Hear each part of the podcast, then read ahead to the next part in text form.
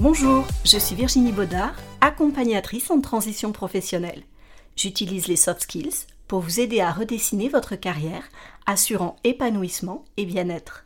Que ce soit pour réaliser un bilan de compétences, surmonter un burn-out, mener une reconversion ou entamer une montée en compétences, je co-construis avec vous votre vie professionnelle en respectant vos valeurs, vos besoins, votre personnalité, voire votre neurodiversité, afin que chacun exploite son plein potentiel tout en préservant sa santé mentale.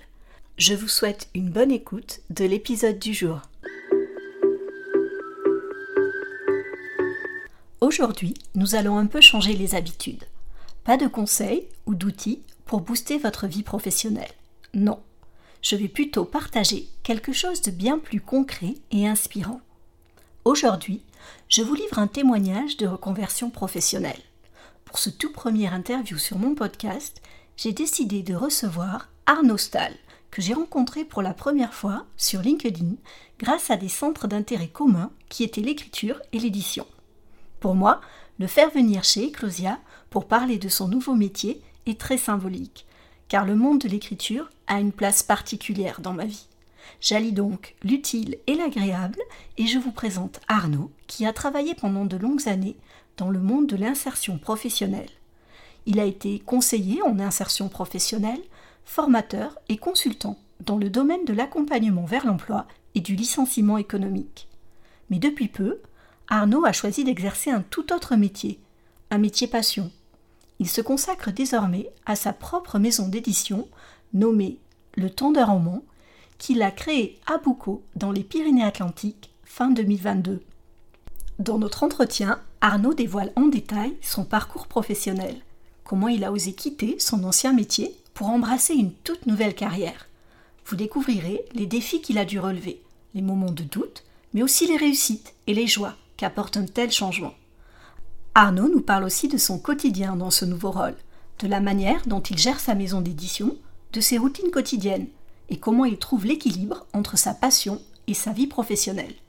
Son récit est non seulement inspirant, mais il est aussi rempli de conseils pratiques et de leçons de vie pour tous ceux qui envisagent un changement dans leur vie professionnelle. Partant du principe qu'on apprend en faisant, je compte sur votre indulgence pour ce tout premier montage d'épisodes d'interview très chaotique et je vous promets de m'améliorer au fil du temps. Installez-vous confortablement et laissez-vous emporter par cette conversation riche d'enseignements. C'est l'occasion parfaite de découvrir comment transformer une passion en profession et comment naviguer dans les eaux parfois tumultueuses du changement de carrière. Je ne vous en dis pas plus et je vous laisse écouter l'interview d'Arnaud. Bonjour Arnaud, est-ce que pour commencer, tu pourrais te présenter à nos auditeurs et nous parler un petit peu de ton parcours professionnel? Alors, j'ai 53 ans. Euh, mon parcours, brièvement, bah, après des, études en BTS Action Commerciale, j'étais chef de rayon, donc c'était un choix à l'époque. Euh, mon objectif en intégrant une structure, c'était d'être formateur euh, rayon école, comme ça se faisait beaucoup.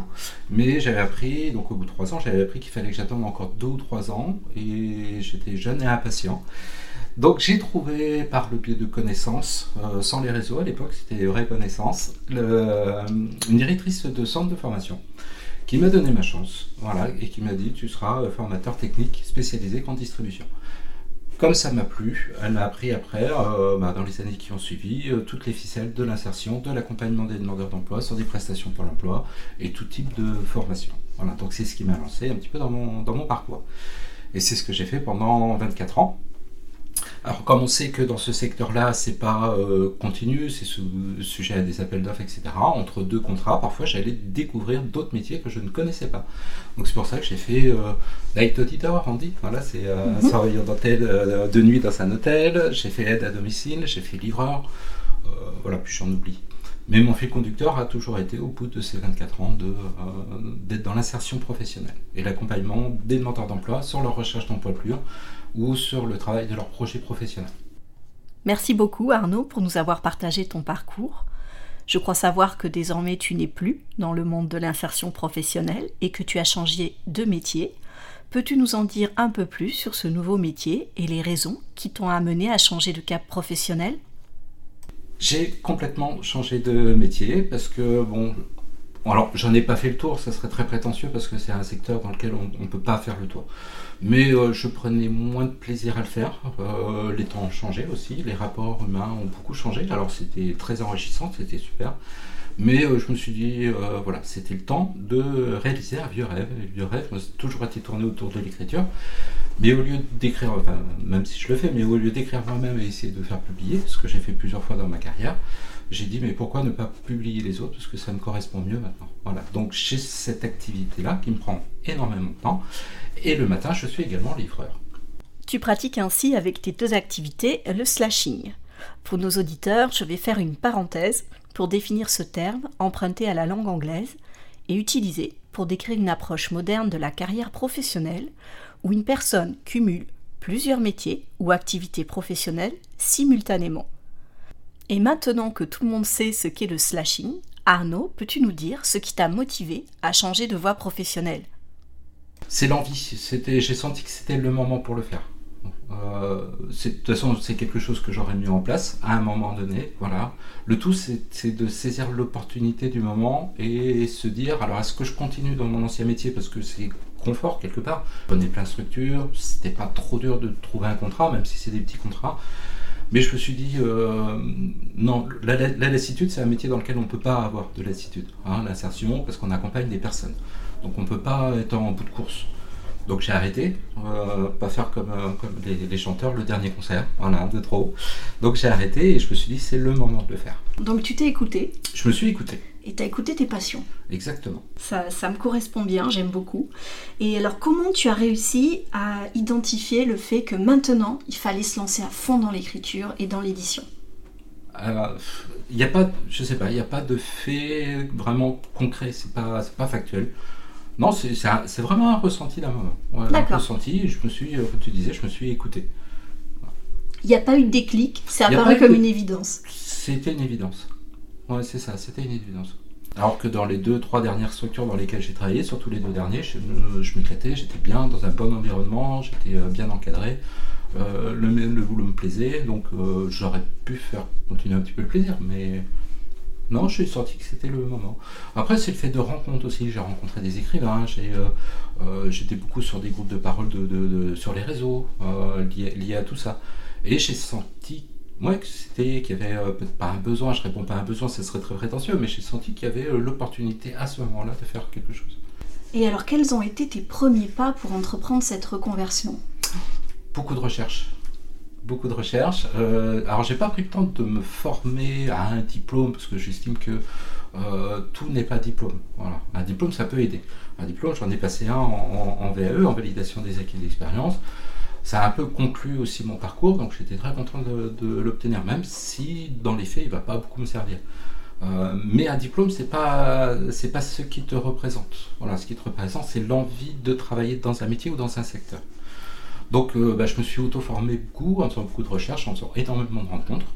Euh, en, répondant aussi peut-être à un petit besoin euh, technologique, d'évolution de technologie, parce que dans ce domaine-là, on a le livre papier, c'est incontournable, voilà, on ne fait pas sans, mais il y a quand même une, montée des ventes d'e-books.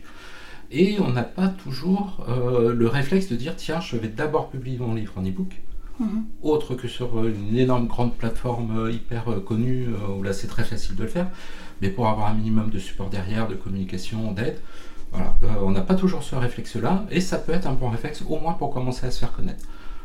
Ça remplacera jamais le papier, mais c'est un outil qu'il ne faut pas dévaloriser ni dévaluer. Et alors par la suite, tu as monté ta propre maison d'édition. J'ai monté ma propre maison d'édition. Est-ce que tu peux nous dire comment elle s'appelle Le temps d'un roman. Donc je suis passé à beaucoup. Euh, donc j'ai actuellement en ligne, parce que je fonds, je sur mon site euh, www.temps-roman.com. Je mettrai toutes les données dans les notes de l'épisode. Parfait. Euh, donc je vends actuellement une dizaine d'e-books et trois livres papier. Donc je suis le premier surpris parce que je ne pensais pas aller aussi vite en aussi si peu de temps. Ça fait moins d'un an. Euh, bon, j'ai créé en décembre, ça va faire un an, mais le site est réellement en ligne euh, depuis février. Euh, trois livres papier en un an, on m'aurait dit t'en fais un déjà, j'aurais dit waouh, carrément bien quoi. Voilà, mais donc je suis très content de ça, et dont un livre qui est maintenant euh, référencé sur toutes les plateformes de vente aux particuliers et aux professionnels. Donc on peut le commenter dans n'importe quelle librairie de, France. Félicitations, bel accomplissement. Euh, c'est un début, c'est pas encore l'accomplissement, mais c'est un bon début et je suis très content de comment ça, voilà, ça démarre. Alors avant d'en arriver là où tu es aujourd'hui, as-tu dû faire face à des doutes, des peurs, voire des regrets? Ce serait très prétentieux de faire quelque chose sans doute, euh, bien sûr.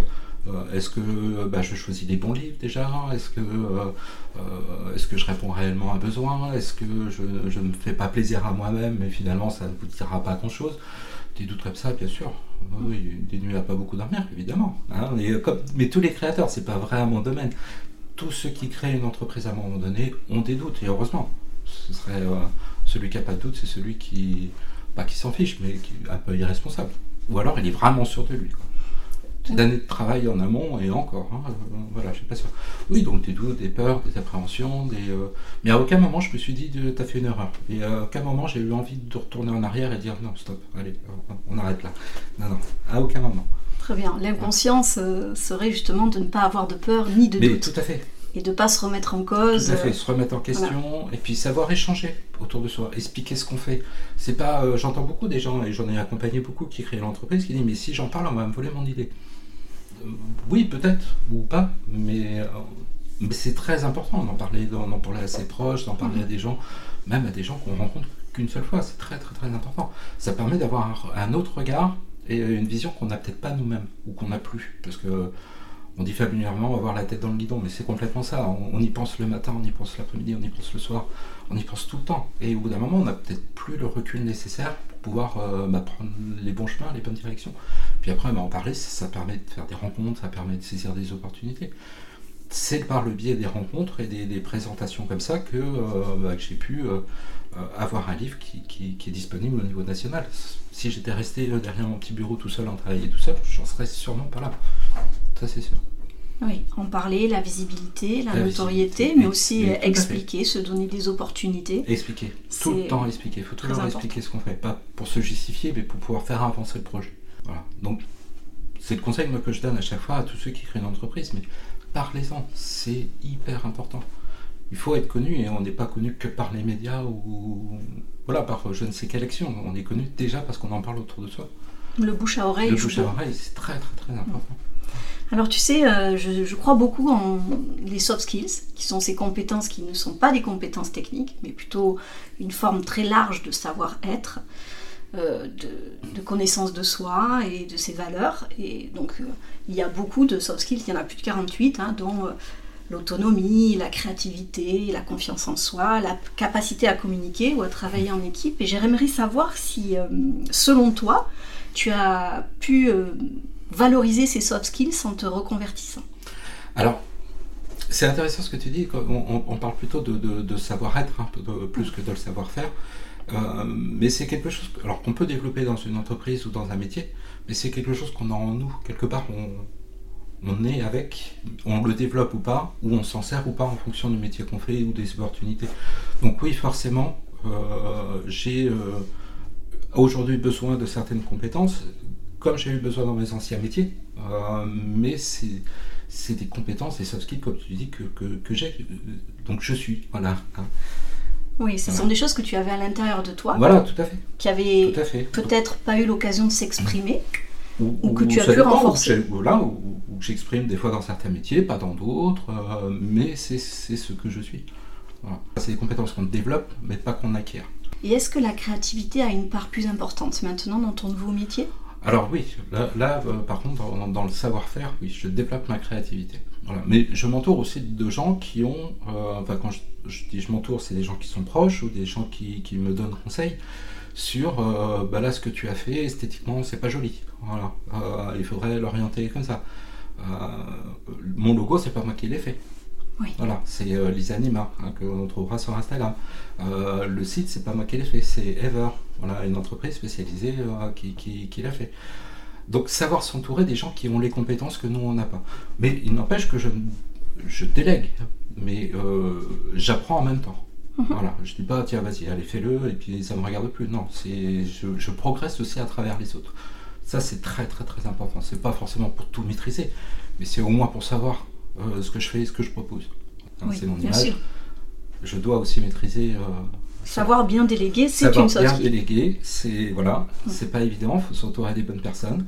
Euh, mais même pour les conseils, il hein, faut s'entourer des bonnes personnes. Faut, voilà, il y a des conseils à prendre, d'autres à pas à prendre ou à reporter pour plus tard. mais mais c'est très très très important. Et j'ai la chance d'avoir été très très bien entouré.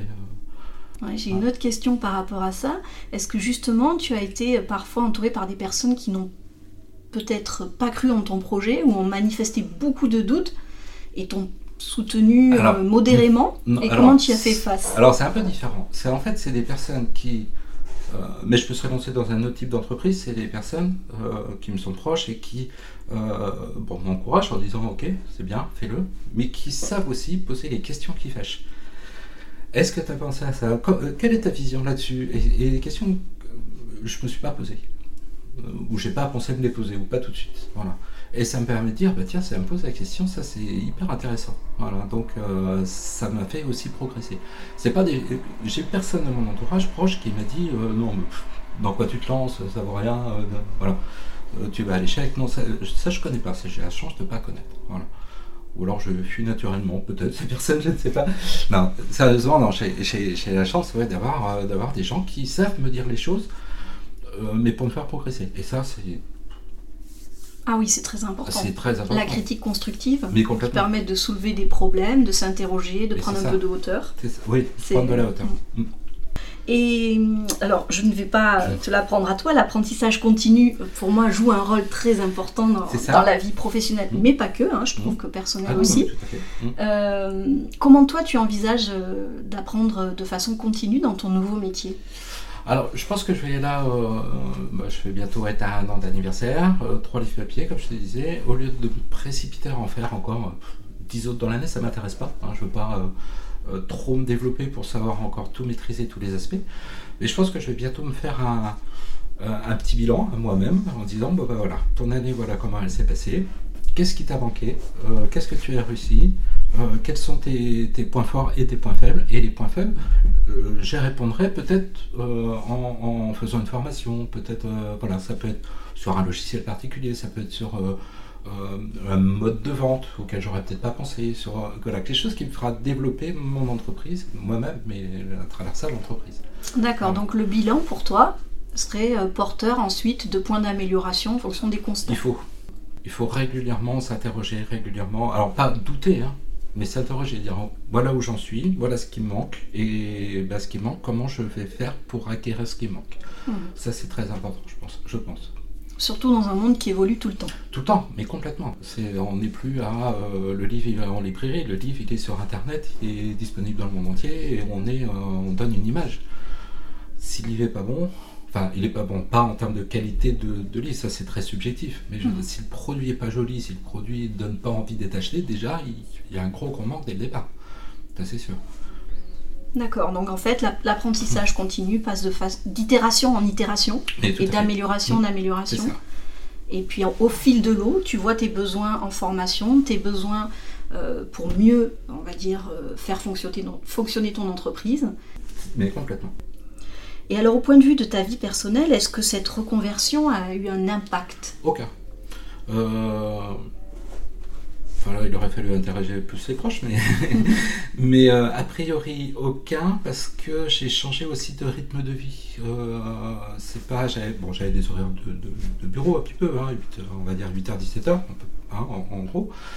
Mais euh, en, arrêtant ça, en voulant changer, je me suis dit, bah, ok, tu, tu travailles, bah, déjà pour gagner un petit peu d'argent, on travaille le matin, donc je travaille de 6h à midi, 13h à peu près. Mais le reste du temps, je l'adapte en fonction des besoins. Il m'arrive, des après-midi entiers, de rien faire pour passer du temps avec euh, les gens qui sont proches. Voilà, mais parce que je l'ai décidé comme ça. Voilà. Et il y a des après-midi où on ne me voit pas parce que je suis euh, tout le temps dehors, j'ai plein plein de trucs à faire. Ou quand je suis pas dehors, je suis à mon bureau, mais là, c'est, on ne dérange pas parce que j'ai quelque chose à faire. Donc c'est le gros avantage un petit peu d'être, euh, on se rend compte, c'est bien, c'est bien prétentieux, mais euh, de pouvoir un peu gérer son temps comme ça. Et puis de toute façon faire tous les jours, euh, de, midi dès que je rentre à 22h, ne travailler que sur ça, que sur ça, ce serait contre-productif. Parce que je prendrais plus le temps de la réflexion. Il est, c'est important de, de se poser, de réfléchir, ou de penser à autre chose, ou d'aller faire un ciné, ou d'aller se promener, ou d'aller rencontrer des gens. Mais penser à autre chose. C'est, voilà. Tout, tout créateur devrait pouvoir se permettre de le faire et ils ne le font pas. Oui. La pause est La pause. source de création. Mais euh, tout à fait. Et, et ne serait-ce que de réflexion en disant bah, tiens, euh, voilà ce que j'ai fait, euh, pourquoi je l'ai fait, pourquoi j'ai fait ça comme ça, et comment j'aurais pu faire mieux ou différemment. Voilà. Et la créativité souvent se réveille quand on est dans Oui. ces moments-là, ces petits moments d'état de flow ou de divertissement où, on est relâché. Mhm, très bien. Donc en fait, ta vie personnelle maintenant, elle est plus, flexi- elle est plus flexible, ta vie professionnelle aussi? Je la vis mieux. D'accord. Moi, je trouve que je la vis mieux. Est-ce que c'est pour toi une forme de, de liberté ou juste euh, quelque chose de différent au point de vue de l'organisation? C'est différent. Mm. Ouais. Je suis pas plus libre, pas forcément, parce que ben ouais, faut pouvoir se lever à 4h30, 5h le matin pour aller travailler. Hein, euh, c'est pas toujours évident, même si j'ai- j'aime beaucoup ce rythme-là. Mhm. Mais, euh, mais c'est différent, et comme c'est différent, je le, je le vis mieux. Il y a moins de routine en tout cas. Il y a moins de routine. D'accord. Ça, c'est ça, c'est bien. C'est important pour toi qu'il y ait ça. la routine, Oui. euh, commencer à m'ennuyer, même, même s'il n'y a pas de routine quand on accompagne des personnes, parce que euh, chaque personne est différente, elle a un parcours de vie différent et des projets différents. Mais, euh, mais c'est le fait de, euh, ben, on est sur un, module, on est sur un, euh, une prestation, on est sur, euh, voilà, Et il faut, tout se ressent, même si les gens sont différents, la méthode de travail est différente. Et quand on fait 8, 9, 10 comme ça par jour, sur tous les jours, sur 5 jours par semaine, il peut y avoir une certaine latitude. Très bien. Et est-ce que tu as eu un soutien particulier ou un mentor, quelqu'un qui t'a un petit peu guidé dans ce nouveau métier, qui était déjà dans la place j'ai pas encore trouvé un mentor, Mhm. mais euh, des gens qui m'ont soutenu, oui. D'accord. Oui. Y compris des gens de l'édition ou pas du tout? Non, pas du tout. Pas du tout. Non, non, pas Donc c'était vraiment quelque chose de nouveau, ou quelque chose qui par appétence t'a appelé et tu t'es dit allons-y. C'est des gens que je connaissais dans d'autres euh, univers, on va dire, avec qui je suis resté en contact, parce que j'aime bien rester en contact euh, voilà, avec des gens que, que j'ai connus et que j'ai apprécié connaître. Et euh, c'est en échangeant comme ça qu'ils m'ont dit euh, Ouais, bah, trop bien, quoi. Voilà. Donc on y va. Est-ce que tu pourrais, s'il te plaît, me définir selon toi qu'est-ce que c'est l'épanouissement professionnel? Ah, c'est se lever le matin avec le sourire et se coucher le soir en disant vivement demain.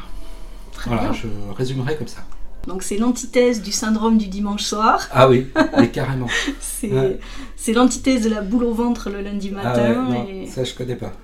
Du tout, du tout. et est-ce que dans ton ancienne vie professionnelle, des Non fois plus. ça arrivait Ouais, Non. non. Euh, le, le, j'ai oh, j'ai pas envie parce qu'il va pleuvoir et je serais bien resté au lit. Oui, bien sûr, ça arrive à tout le monde à un moment donné. Mais euh, la boule au ventre en disant euh, non, demain ça va être dur. euh, non, non. Le, le, le fait d'avoir pu choisir des métiers, pas toujours les structures, mais au moins le métier, déjà ça aide beaucoup. Oui. Beaucoup, beaucoup, beaucoup. Puis après, ben, les métiers intermédiaires, quand ça me plaisait plus ou quand ça ne correspondait pas à ce que j'avais envie, arrêté. hein. Arrêté pour faire autre chose parce que parce que c'est pas non. Bah, c'est hyper prétentieux de dire ça, mais aller, aller travailler la boule au ventre, quand on peut se permettre de ne pas le faire, ou quand on a la, possibilité de changer de métier, ou ne serait-ce que de structure, bah oui, il faut le faire. Mais tu as osé. J'ai osé, il faut Et oser. il y en a qui n'osent pas. Ouais. Et Ouais, malheureusement, oui, oui, oui, oui, ils restent avec une boule au ventre. Mais tout à fait. Mais après, je comprends, c'est très dur de quitter un emploi. Très, très dur. Euh, ou quitter une structure. Ou, voilà, on a, on a besoin de ce confort aussi. On a besoin de, d'être rassuré par euh, bah, l'argent tombe tous les mois. hein, euh, et que si ça me plaît pas, bah, au moins ça tombe tous les mois. Je comprends complètement ça. J'ai accompagné je ne sais combien de personnes dans ce cas-là. Donc, oui, je ne peux que comprendre. Mais à un moment donné, il faut se dire, mais c'est au détriment de quoi? De ma vie de famille, de ma santé. De... Enfin, il peut y avoir plein de répercussions. Et le jeu, on va peut-être pas toujours la chandelle. Oui, c'est ça. La sécurité, La sécurité, c'est bien, mais euh, pas au détriment de tout le reste. Mais c'est très facile de dire ça. hein. Tout le monde ne peut pas le faire, ne peut pas se permettre de changer de- métier pour plein, plein, plein de raisons. oui, c'est vrai, beaucoup de choses euh, rentrent en je- jeu. euh, voilà. L'expérience personnelle, les traumatismes, l'éducation, les biais. Mais c'est vrai qu'effectivement, les gens ont tendance à penser que le confort, c'est la sécurité. Parfois, c'est justement se mettre en insécurité que Mais de rester dans sa zone de confort. Tout à fait. Donc il faut oser un peu le changement, pas euh, la révolution, mais le changement. Euh, ne serait-ce que garder des fois son métier, mais le faire différemment dans une autre structure. Ça peut être aussi salvateur. Euh, je, suis en train de repenser à Bertrand Picard, qui est un grand explorateur, hein, qui disait dans un de ses livres Le plus grand des dangers, c'est de ne jamais en prendre. Mais complètement. Donc, effectivement, moi qui suis par exemple une personne qui attache de l'importance à la sécurité, je me rends compte maintenant que l'insécurité que je définissais avant est bien euh, inférieure au mal-être qui pouvait être présent pour un métier qu'on n'estime plus être euh, en phase avec ses besoins. C'est ça. C'est ça, tout à fait. Alors, je sais que tu as mis en place il n'y a pas longtemps un salon du livre. Alors, j'ai pas mis en place, j'ai participé. Participé à un salon du livre Oui, à Saint-Pé-sur-Nivelle. À Saint-Pé-sur-Nivelle. Et alors justement, est-ce que tu pourrais nous partager une expérience ou un projet particulier que tu as mené dans ton nouveau métier et qui symbolise pour toi un petit pas vers euh, la réussite Alors je reviens dans six mois euh, pour t'en reparler. Non, ne serait-ce que participer, alors on a été hyper bien accueillis, c'était vraiment très très bien. Euh, le salon de livre de Saint-Pé-sur-Nivelle, c'était vraiment excellent. ça c'est déjà une grosse avancée. Voilà, pouvoir mmh. présenter trois livres, on était à quatre auteurs, trois livres.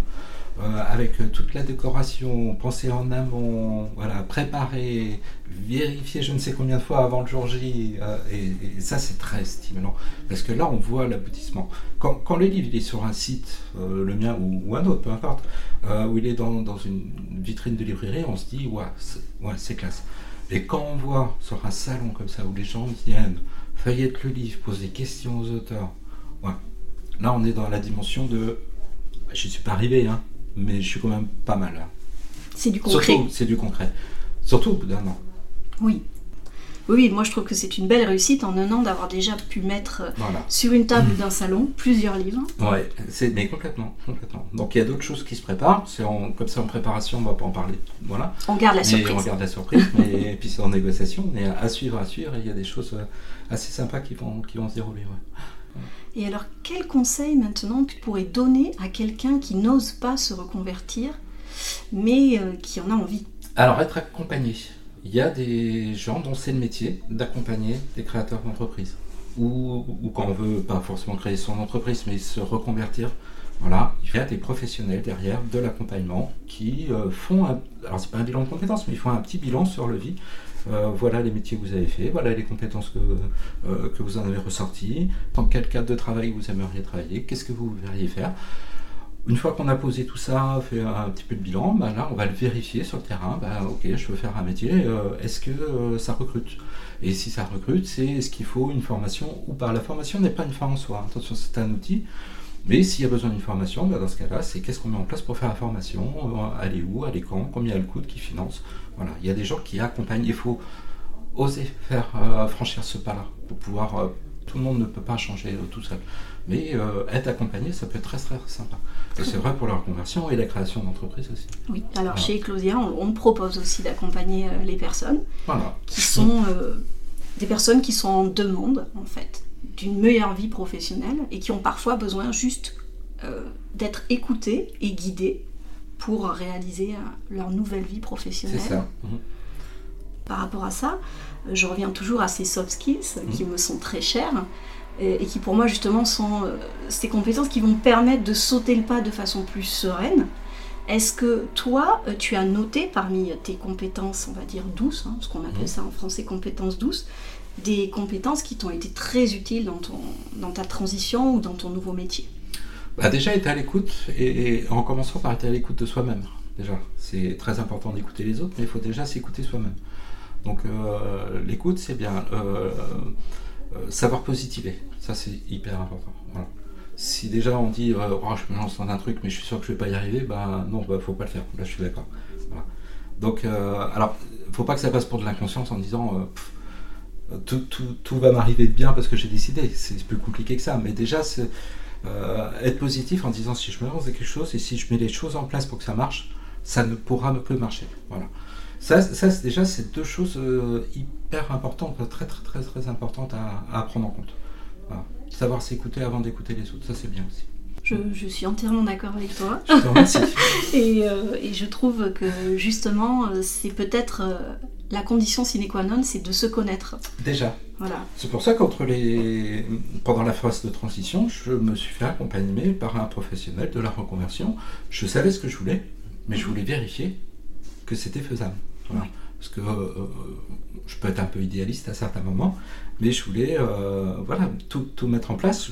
Et je m'étais dit hein, déjà, livreur le matin, éditeur le reste du temps, je vais faire ça et je vais faire ça. Bah, je me suis fait accompagner pendant trois mois, une fois tous les 15 jours à peu près, pour vérifier que mon projet on dit réaliste et réalisable, mais c'est complètement ça. ça m'a permis de découvrir des sites qui m'ont permis de faire un petit peu d'études de marché. Euh, Ici, localement ou nationalement, je, connaissais un peu la concurrence, puis je n'ai pas envie de, de, leur faire de l'ombre, ça serait très prétentieux. Mais ne serait-ce que localement, est-ce qu'il euh, y a euh, un vivier d'écrivains, même si je m'adresse à tout le monde Est-ce qu'il y a beaucoup d'autres maisons d'édition? Quelles sont leurs actions? On, les voit où? Elles vendent où? Les dédicaces se font où? Ça m'a permis de, voir un petit peu tout ça. Et être accompagné, ça permet aussi de, classifier euh, l'importance des démarches. Parce que tout seul, c'est quand même très très compliqué à faire. Parce que même si je l'ai fait faire aux autres, se le faire faire à soi-même, c'est pas toujours évident. On n'est pas toujours euh, objectif avec soi-même. Voilà. Donc euh, voilà, j'ai fait un accompagnement, trois mois, qui n'a fait que conforter ce que je pensais déjà. Mais je suis très content de l'avoir fait. Je, pense que effectivement c'est important parce qu'avoir une personne qui a un regard extérieur et neutre, mm. c'est-à-dire vos proches peuvent vous soutenir, mais il y a de l'affect. Et mm. la neutralité n'est jamais totale. Avoir une personne totalement extérieure qui est euh, spécialisée dans ça et qui va pouvoir fournir euh, un petit peu une feuille de route, mais aussi soulever des questions qui vont mener à une interrogation, je trouve que c'est très très euh, porteur en mmh, fait de pouvoir euh, s'appuyer sur des personnes euh, comme ça. Et je reviens sur ce que tu as dit sur la mentalité, l'état d'esprit positif, ce qu'on appelle le mindset en anglais, pour dire que voilà, on est aussi sur une mentalité où ce n'est pas de l'optimisme BA, ce n'est pas un pessimisme noir, c'est le juste milieu pour dire en fait les obstacles font partie du chemin et le chemin, il est quand même là et on continue. Et on continue, et, heureusement qu'il y a des obstacles, sinon ce serait trop facile. Bien sûr. Voilà. La satisfaction n'en est que meilleure. Mais exactement. Exactement. Et qu'est-ce qu'on peut te souhaiter pour l'avenir maintenant? De continuer sur cette voie-là, de continuer à faire des belles rencontres. Euh, et peut-être un jour, j'aurai la chance de publier quelqu'un qui est déjà euh, très connu, reconnu, où euh, quelqu'un, grâce à mes publications, sera connu et reconnu. Et ça, ça sera encore mieux. Voilà. Et on te le souhaite. Merci. On te le souhaite vraiment. Merci Virginie. Eh bien Arnaud, on arrive doucement vers la fin de cette interview. Est-ce que tu pourrais me dire si tu as quelque chose à rajouter, une question que je ne t'ai pas posée, mais que tu aimerais nous partager? euh, on a bien fait le tour là. D'accord. Et où est-ce qu'on peut te retrouver si on a besoin de te contacter ou si justement on veut te soumettre manuscrit ou te rencontrer pour parler de ta maison d'édition? Alors, euh, sur le site euh, www.temps-roman.com, il y a tous les liens sur les réseaux, donc Instagram, LinkedIn, Facebook bien sûr. Il y a l'adresse mail, donc on peut m'envoyer les manuscrits par mail. Et puis après, bah, si c'est quelqu'un de de la région, on peut aller boire un petit café, parler de tout ça avec grand plaisir. Très bien, c'est comme ça qu'on s'est connus d'ailleurs. Exactement. et je mettrai du café. et je mettrai tout ça dans les notes de l'épisode pour que chacun puisse euh, te retrouver. Et écoute, je te remercie sincèrement Merci à toi, pour cet entretien. Je te souhaite toute la réussite possible. Merci beaucoup. Voilà, ce premier interview est terminé. Avant de vous quitter, je voudrais vous inviter à un petit geste. Si vous avez apprécié cet épisode d'Eclosia, n'hésitez pas à me le faire savoir. Votre soutien est précieux et voici comment vous pouvez m'aider à grandir et à partager mes réflexions avec un plus grand nombre. Vous pouvez nous laisser une étoile, une note ou un avis sur la plateforme d'écoute que vous utilisez, comme Apple Podcast ou Spotify. Vous pouvez partager notre podcast avec vos proches et vos amis. Vous êtes notre plus bel ambassadeur. Enfin, n'hésitez pas à nous faire savoir ce que vous en avez pensé. Votre feedback est vital pour nous. Il nous aide à grandir, à apprendre et à adapter notre contenu à ce qui résonne vraiment pour vous. Merci infiniment pour votre écoute. Je vous souhaite une belle journée et à bientôt pour un nouvel épisode où nous continuerons ensemble à explorer les voies de l'épanouissement et de l'accomplissement professionnel. À bientôt!